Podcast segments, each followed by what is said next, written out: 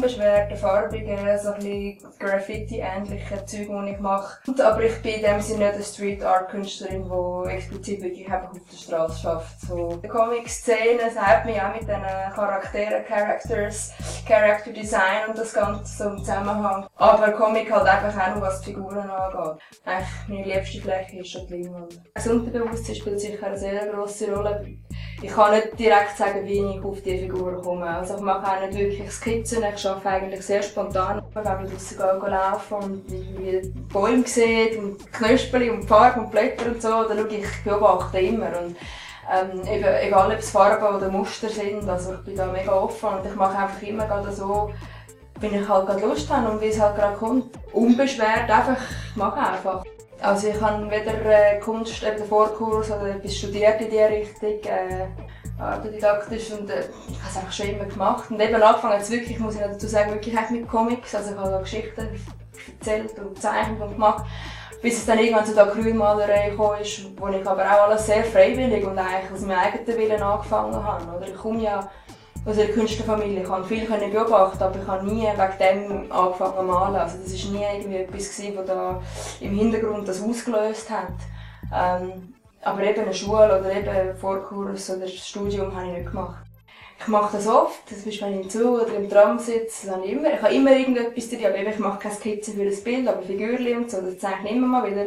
Und ich weiss noch, bei dem ist irgendwie, habe ich etwas ganz Kleines zuerst gemacht, ein ganz kleines Figürchen, das ausgesehen wie. Dann ich es lustig, eben so oben so ein rund und dann eben so Ärmel, gleich wie so, eben so ein grosses, mit den Wurzeln noch dran, so ein Zahn aus. Die einen sagen Kartoffelfigur andere sagen, es gibt wie ein Babuschka und eben, es gibt solche, die sagen, eben, es ist wie ein Zahn. Und die hat mir eigentlich noch gefallen, weil sie halt eben auch etwas Liebliches hat, aber man kann trotzdem auch andere Botschaften drin verstecken.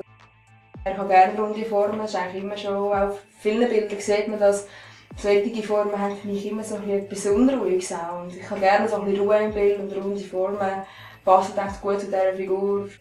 Die Mutterfigur, die da versucht, eben so den Blick zu zeigen, so, ich mag nicht mehr. Und man ist immer füreinander da, aber man muss sich halt gleich damit befassen, dass irgendwann mal der Moment kommt.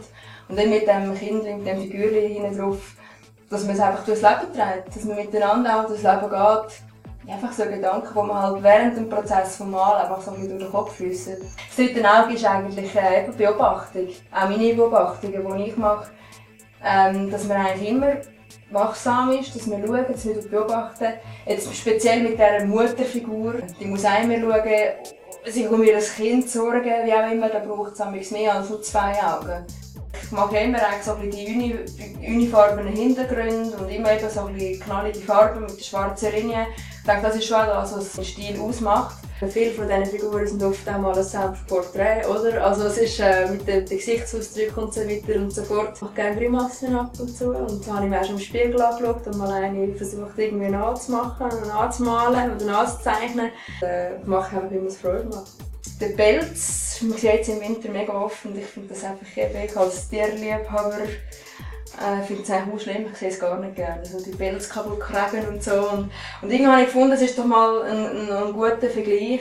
Bunte Art, obwohl es eigentlich sehr, finde ich, dunkles Thema ist, das mal umzudrehen, oder? Dass mal irgendwie, ob es ein Tier ist oder nicht, das ist jedem selber überlassen, wie er es sieht. Das finde ich, macht es interessant wo eben so etwas, eine Menschenfigur mit mehreren Beinen und Füßen um den Hals hat, oder? Anstatt der Mensch, der den Fuchspelz mit mehreren Fuchsschwänzen und solchen Sachen, wo eigentlich alles zusammengehört, äh, um, den, um den Hals oder um, um den Kopf oder Riemen trägt, hat jetzt einfach da mal eigentlich die umgekehrte Version, also das Tier, der Mensch um sich herum. Und also das weder noch, das ist eigentlich immer etwas bei meinen Figuren meistens. Und eben auch wenn eine Figur Brüste hat oder sonst in Italien, ist für mich keine äh, kein Zeichen, ob es jetzt eine weibliche oder eine männliche Person ist. Es ist einfach so.